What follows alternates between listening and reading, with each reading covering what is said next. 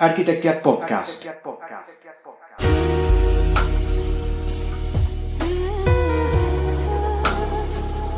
Un espacio de reflexión donde se integran mente, cuerpo y espíritu.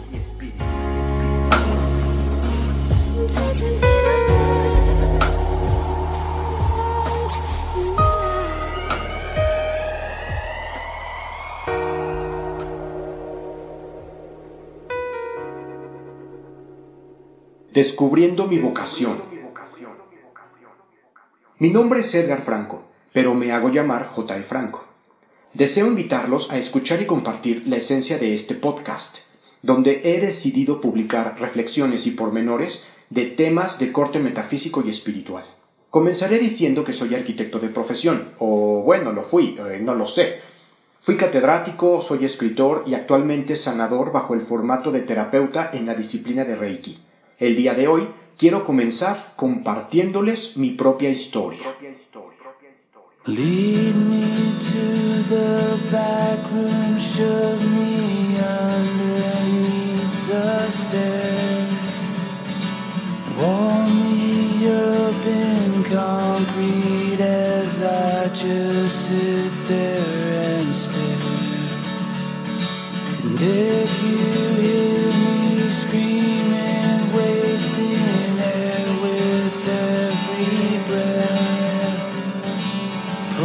joy.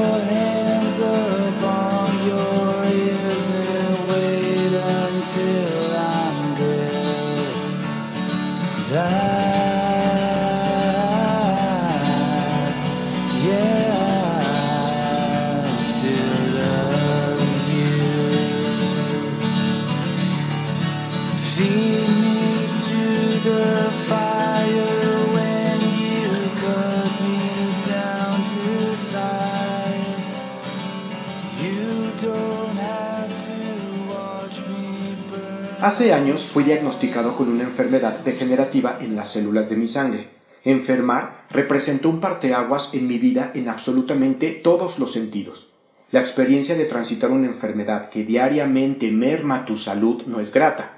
Muchas personas podrán confirmarlo desde el punto de vista fisiológico. Sin embargo, tras crisis físicas y anímicas a lo largo de poco más de dos años, descubrí y también comprendí que la enfermedad conlleva la gran responsabilidad de sanar.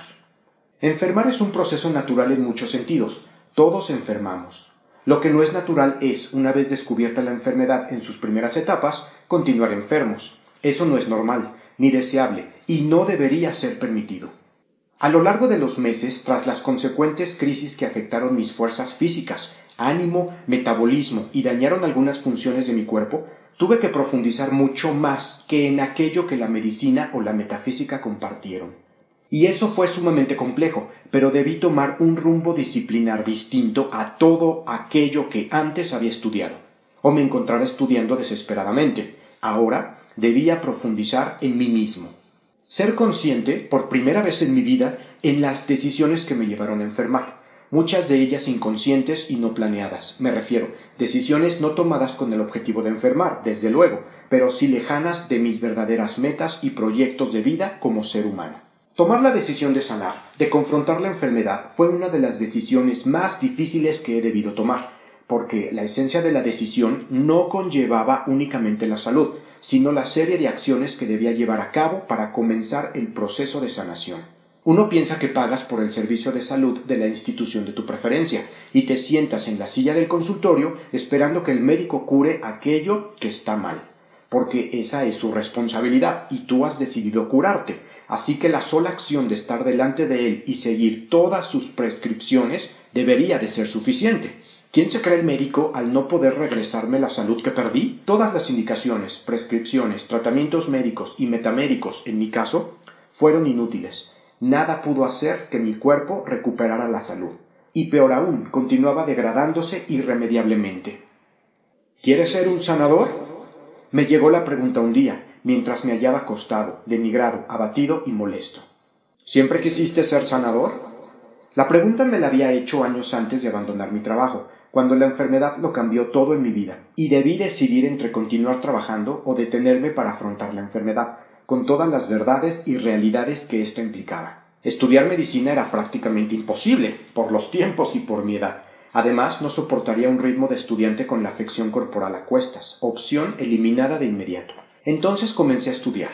Comencé a estudiarme a mí mismo, a aplicar lo aprendido en libros, en las lecturas, en la experiencia como arquitecto, catedrático y tutor a lo largo de 15 años. Me abrí a mí mismo como un libro y hurgué, primero en la superficie y posteriormente más y más profundo, hasta que encontré elementos, circunstancias, emociones y pensamientos que no tenía idea que existían interactuando en mi cuerpo y mi mente. Con ayuda de la medicina, la psicología y la disciplina Reiki, comencé a tentar las fibras físicas y emocionales más profundas y sensibles de mi cuerpo, en un proceso que tomó cerca de ocho meses de simple análisis, diagnóstico y comprensión de la enfermedad. La enfermedad no se manifestó entonces para mí como una afección con sus consecuentes síntomas y daños corporales, más bien como una condición humana, una decisión propia que integró incongruencia entre el pensamiento, la palabra, es decir, mi expresión, y la acción.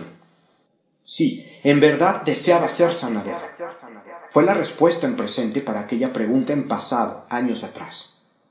Pues entonces debes confrontar la enfermedad en carne propia para aprender a sanar, primero sanándote a ti mismo. En mis libros de arquitectura había descubierto la historia de arquitectos varios que tuvieron la oportunidad de diseñar y construir sus propios despachos y viviendas. Los procesos, en la mayoría de los casos, implicaron un profundo proceso de introspección personal, autoanálisis, autoconocimiento, como abriendo una cueva para descubrir los elementos, las sombras, las dudas, los miedos y demás elementos de diseño, propios, necesarios, obligatorios, para fundamentar el osado proyecto. En muchos casos, el resultado tras el proceso es una obra arquitectónica impresionante, valiosa, única, que integra la perfección, la ciencia, el arte con el espíritu humano.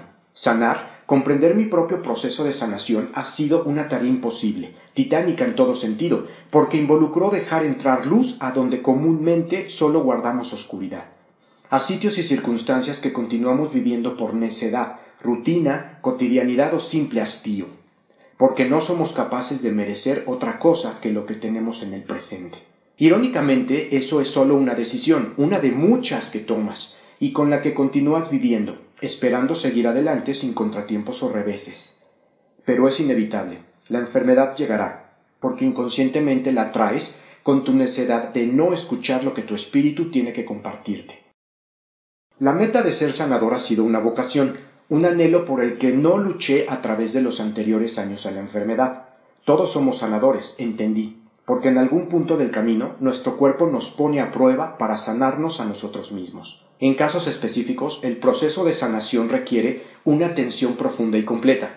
Ese fue mi caso. Aún hasta el día de hoy continúo aprendiendo, preparándome, reinventando y retroalimentando el conocimiento aprehendido en las actividades y experiencias profesionistas anteriores. Enfoco ahora la atención al proceso de sanar, de comprender la enfermedad desde el punto de vista metamédico y humano, con sus circunstancias corporales y emocionales implícitas. La intuición, la guía de seres de luz, la práctica energética y el Reiki han sido disciplinas en las que me he adentrado en los últimos meses.